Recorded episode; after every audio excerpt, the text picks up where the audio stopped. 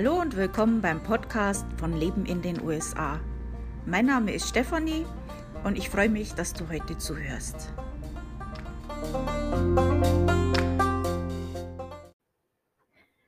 Diese Woche ähm, habe ich eine Geschichte für euch, die ein bisschen mysteriös ist. Das passt ja zu Halloween. Äh, vorher ein paar andere Sachen, die ich auch noch mit euch besprechen möchte. Ähm, also erstmal, äh, ich habe natürlich dieses Jahr wieder einen Adventskalender geplant. Ähm, ich möchte jetzt aber da nicht bloß meinen eigenen Senf reinschreiben, sondern es wäre schön, wenn noch andere Leute ähm, auch was dazu beitragen könnten. Ähm, Gastbeiträge sind möglich oder äh, wie auch immer. Du musst jetzt kein Blogger sein, um mitzumachen. Wenn du was hast, was reinpasst, ähm, melde dich einfach bei mir. Ist auch eine gute Gelegenheit äh, für Leute, die gern äh, irgendwas bewerben möchten. Ähm, man kann da auch ein Gewinnspiel anbieten oder ein Rabattcode oder sowas. Das ist auch möglich. Ähm, Thema ist natürlich die USA oder die Heimat, also Deutschland, Österreich, Schweiz. Äh, und Advent und Weihnachten ist klar. Ähm, dann, äh, kommt der Newsletter raus, äh, immer Anfang des Monats. Also, wenn ihr euch da noch anmelden möchtet, habt ihr jetzt auch Zeit, könnt ihr das auch noch machen. Ähm, dann bekommt ihr den auch noch. Ähm, wenn ihr es noch nicht mitbekommen habt, ich habe eine neue Seite erstellt bei mir im Blog, äh, für Aktuelles. Das heißt, habt ihr auf einer Seite alles, was in dem Monat jetzt gerade aktuell ist, äh, das aktuelle Flash-Briefing, den aktuellen Podcast, ähm, den neuesten Blogpost und so weiter. Also, schaut euch das mal an. Das würde mich auch interessieren, was ihr davon haltet. Ähm dann habe ich das in der im letzten Pos Podcast ja auch schon angesprochen, ähm, mit der Einreise von zum Beispiel Deutschland in die USA, ähm, hat sich ja was getan. Also, das hat sich ja inzwischen rumgesprochen. Ab 8. November ist es möglich, wenn man vollständig geimpft ist. Es gibt aber dazu scheinbar noch sehr viel Fragen, ähm, wie genau. Also ähm, ich kann euch dazu keine Garantien geben. Ich habe aber jetzt mal so alles zusammengeschrieben, was ich so gelesen habe, ähm, und habe euch da auch, äh, Sachen verlinkt zu den offiziellen Seiten. Ist immer besser, wenn man da mal guckt. Ähm, soweit das jetzt im Moment bekannt ist, ist es so ab dem 8. November vollständig geimpft. Ausnahmen sind Kinder, die noch nicht, äh geimpft werden dürfen. Ähm, Mischimpfungen sind scheinbar möglich. Äh, da gab es eine Aussage von der CDC, ähm, dass das anerkannt wird. Ähm, es wird zwar von der CDC hier in den USA nicht empfohlen, das zu machen, aber, ähm, die wissen natürlich, dass das in anderen Ländern üblich ist und ja, dann wird das möglich sein, soweit ich das verstanden habe. Ähm dann haben wir am 31. Oktober hier in den USA und natürlich gibt es das auch in Deutschland jetzt Halloween. Und das ist ja mein allerliebster Feiertag. Ähm, ich habe dazu schon mal einen Podcast gemacht und möchte mich da jetzt auch nicht wiederholen. Aber ich habe mir gedacht, heute erzähle ich euch mal ein bisschen was Mysteriöses. Ach ja, und bevor ich es noch vergesse, bevor ich jetzt damit anfange mit dem Mysteriösen.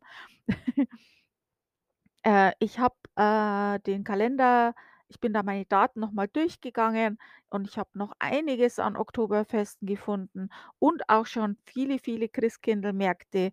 Habe den Kalender also gut für euch aufgestockt. Nochmal für diejenigen, die es nicht wissen, den Link zu meinem Blog, wo ihr das alles findet, was ich jetzt erwähnt habe, der heißt „Leben in den USA“. Das wird alles zusammengeschrieben, lebenindenusa.com.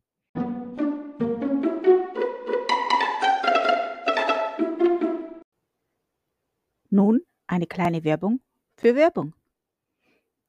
du kannst hier auf dem Podcast auch Werbung machen, ähm, wenn du das machen möchtest. Ich lasse dir gerne ein Angebot zukommen. Einfach eine Sprachnachricht hinterlassen oder auf meinem Blog, da gibt es ein Formular. Ähm, den Link dazu findest du auf meinem Blog ganz unten. Ähm, da ist es verlinkt. Ähm, mein Blog ist Leben in den USA, alles zusammengeschrieben. Leben in den USA.com. Ich würde mich freuen und lass dir gerne ein Angebot zukommen.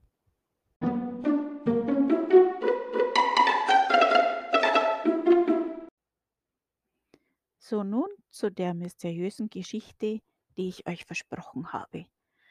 Als ich davon das erste Mal gehört habe, beziehungsweise gesehen habe in einer Dokumentation, da habe ich echt gedacht, das ist jetzt äh, schon irgendwie, äh, das stimmt nicht. Aber das ist wirklich historisch belegt. Äh, ich habe dann es nicht sein lassen können. Es hat mir keine Ruhe gelassen und habe ein paar Sachen dazu gelesen. Und das ist wirklich eine unglaubliche Geschichte.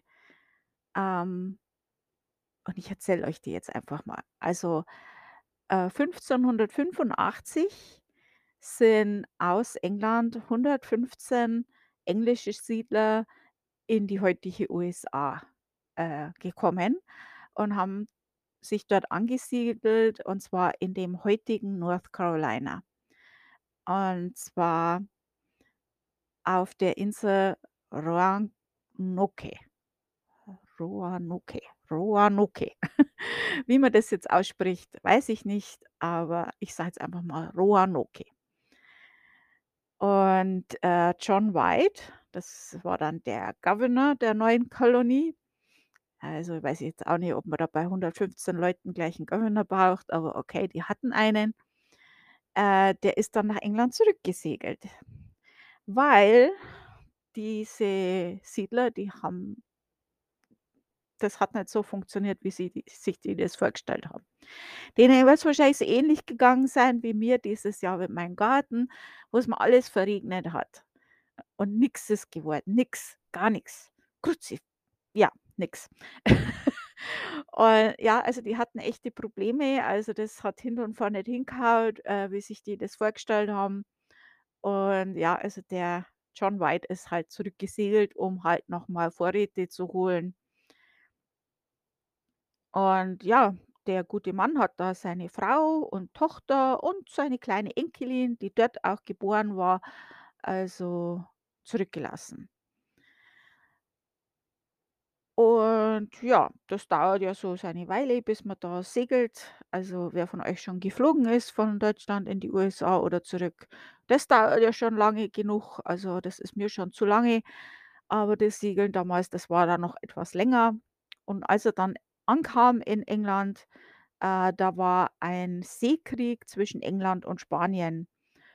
Und ja, da konnte er nicht einfach wieder zurücksegeln, weil jedes Krieg äh, jedes Schiff eben für diesen Krieg be benötigt wurde. Also ja, nix mit einfach wieder schnell zurück und Lebensmittel bringen. Ähm, 1590, also 3 Jahre später, äh, durfte er dann wieder zurücksegeln und das hat er dann auch gemacht. Ähm und da kam er also quasi an und hat keine Spur von der Kolonie gefunden. Die Bewohner waren weg, alles war weg. Ähm und es gab eigentlich keine Hinweise, was passiert war. Es war jetzt nicht so, dass da lauter Gräber waren oder irgendwas. Ähm das Einzige, was er gefunden hat, war ein Holzpfosten, auf den das Wort Croatoan Toan geritzt war. Also das Wort Croatoan. Nur ein Wort, sonst nix. Ähm, aus Gründen, die mir jetzt nicht ganz klar sind, ähm die kann ich jetzt nicht nachvollziehen, muss ich jetzt auch nicht verstehen. Äh, hat er jetzt sich nicht gleich aufgemacht, um nach den Siedlern zu suchen, sondern ist halt einfach wieder zurückgesegelt. Puh, ja. Okay. Kann man machen, muss man nicht. Er hat's halt gemacht. Ähm, ja, es gab dann später noch, äh, Untersuchungen zum Schicksal der verlorenen Kolonie von Roanoke und, äh, über die Jahrhunderte immer wieder hat man versucht, diese Kolonie zu zu suchen und was da passiert war, aber eigentlich hat's nie 'ne befriedigende Antwort dazu gegeben. Vielleicht waren's Aliens? Man weiß es nicht. Aber das Wort, was die da eingeritzt haben, erinnert ihr euch noch Kro Kroatoan? Das war auch damals der Name einer Insel südlich von Roanoke. Äh, heute heißt diese Insel Hatteras Island. Ähm, und auf der Insel hat auch der gleichnamige Indianerstamm gelebt oder Native Americans. Und ja, dann ist natürlich so diese Theori Theorie gleich aufgekommen, ähm, dass diese Kolonisten von den amerikanischen Ureinwohnern getötet wurden oder entführt wurden. Ähm, ja gut, es kann natürlich auch sein, dass die einfach an Krankheit oder ihrer eigenen Dummheit gestorben sind, weil sie einfach, äh, nicht überleben konnten dort. Ähm dann gibt's noch die Theorie, dass sie versucht haben, alleine nach England zurückzusegeln und sich dann auf See ver verirrt haben oder dass sie nach Florida aufmarschiert sind und dort das äh, und dort die Spanier ihnen ein Ende gemacht haben. Äh, oder dass sie weiter landeinwärts gezogen sind und dann mit einem befreundeten, äh, Stamm, äh ja, von denen halt aufgenommen wurden und da vielleicht assimiliert sind. Ähm ja, dann gab's noch was und zwar gab's die sogenannten Dare-Steine. Also, äh, da wird halt gesagt, die Eleanor Dare, also die Tochter von John White, von erinnert euch, dieser Governor, der da einfach wieder nach Hause gesegelt ist, nachdem da keiner war. Äh, ja, also diese Tochter, die Eleanor Dare, äh, die, äh, hat, so sagt man halt, in, äh, diese Steine eingeritzt, die halt an verschiedenen Stellen gefunden wurden, äh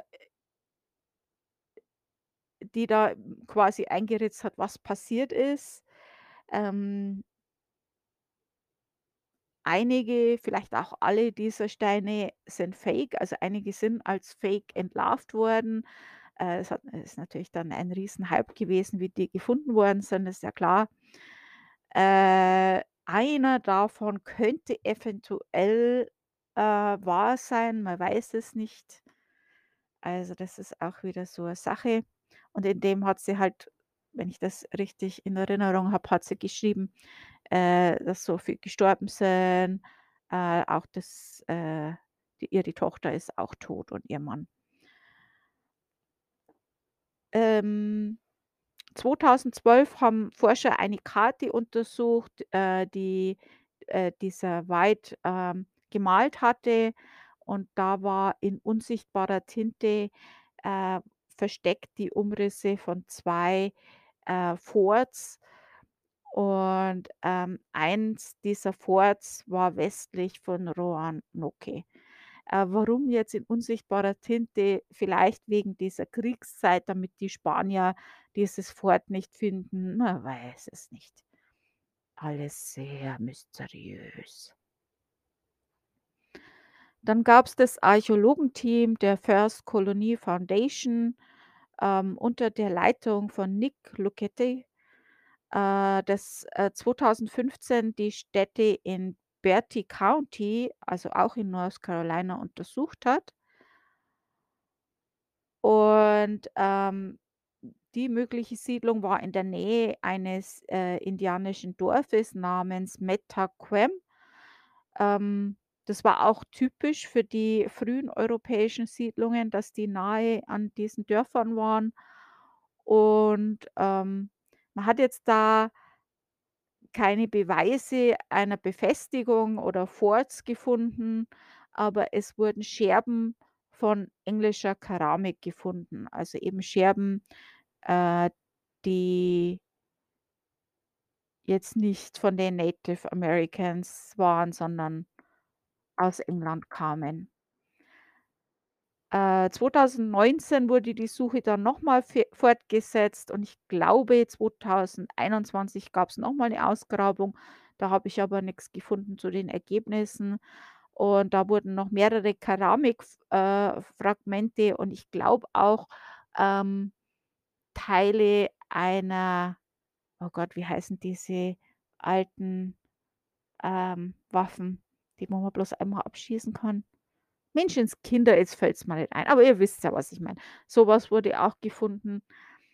Ähm also die Fragmente von den Gefäßen, die, äh, für die Zubereitung und Lagerung von Lebensmittel verwendet wurden.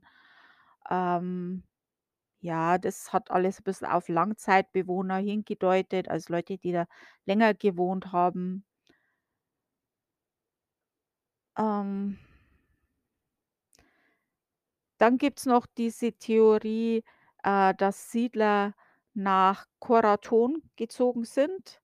Äh, dieses Berti, wo man eben diese Scherben und so weiter gefunden haben, das war damals, äh, feindliches Territorium. Da wären die wahrscheinlich dann eher nicht hingegangen. Ähm, äh, gibt auch die Theorie, die plausibel klingt in meinen Augen, äh, dass eine kleine Gruppe nach Croatoan Is Island ist, um dort auf die Rückkehr von John White zu warten, während der Rest ins Landesinnere zog. Ähm, mit diesen Beweisen, von was die jetzt gefunden haben also von meiner Sicht aus, ich bin kein Archäologe, ich habe keine Ahnung, aber es gibt da so 'n paar, ähm, Leute, die sich da bisschen skeptisch äußern, auch die bisschen, äh, mehr zu dem Thema wissen wie ich, die halt auch gesagt haben, die Leute, wo da suchen, ähm, die suchen, weil sie das beweisen wollen und nicht lassen die Beweise dafür sprechen, was passiert ist, wie's ja eigentlich sein sollte. Ähm, das weiß ich jetzt nicht, das kann ich nicht beurteilen. Ähm, von meinem logischen Verständnis, ähm, wenn man jetzt bloß Sachen findet, die die, äh, ja aus Europa mitgebracht haben. Also angenommen, die in die Native Americans hätten jetzt die, äh, Europäer angegriffen und getötet. Dann hätten die ja solche Sachen vielleicht auch mitgenommen und in ihr Dorf und dann würde man die natürlich dort auch finden, ist ja klar. Oder, äh, die Siedler sind ähm, an Krankheit gestorben oder Hunger oder was auch immer, äh, und, äh, die Native Americans wären über die Siedlung gestolpert, dann hätten sie vielleicht das Zeug auch mitgenommen. Ähm, oder es wurde getauscht. Ähm, das ist ja damals auch passiert, dass man eben Tauschgeschäfte gemacht hat. Ähm, besonders wenn die Leute hungrig waren, dann haben die vielleicht auch ihre Töpfe hergegeben, damit sie was zum Essen haben, ist auch möglich. Ähm, man weiß es nicht. Also nur diese Sachen zu finden, das ist jetzt für mich kein Beweis. Ähm es gab auch eine DNA, äh, Stu DNA-Studie, äh, wo man halt schauen wollte, ob, ähm, die Siedler sich vermischt haben. Ähm das schaut für mich plausibel aus. Ich habe leider keine Ergebnisse gefunden online. Ähm es gibt aber schon sehr frühe, ähm, Sachen, dass Europäer, äh, die dann später oder ziemlich früh dorthin sind, äh, gesagt haben, dass bei den Native American Leute dabei sind, die europäische Züge haben. Ob dieses Rätsel irgendwann mal gelöst werden wird wir wissen's nicht. Aber vielleicht ist auch das grad das Interessante. Also, wenn du ähm, in North Carolina bist, vielleicht stolperst du mal über einen dieser Steine. Vielleicht findest du des Rätsels Lösung. Okay, also, vielen Dank fürs Zuhören und schönes Halloween.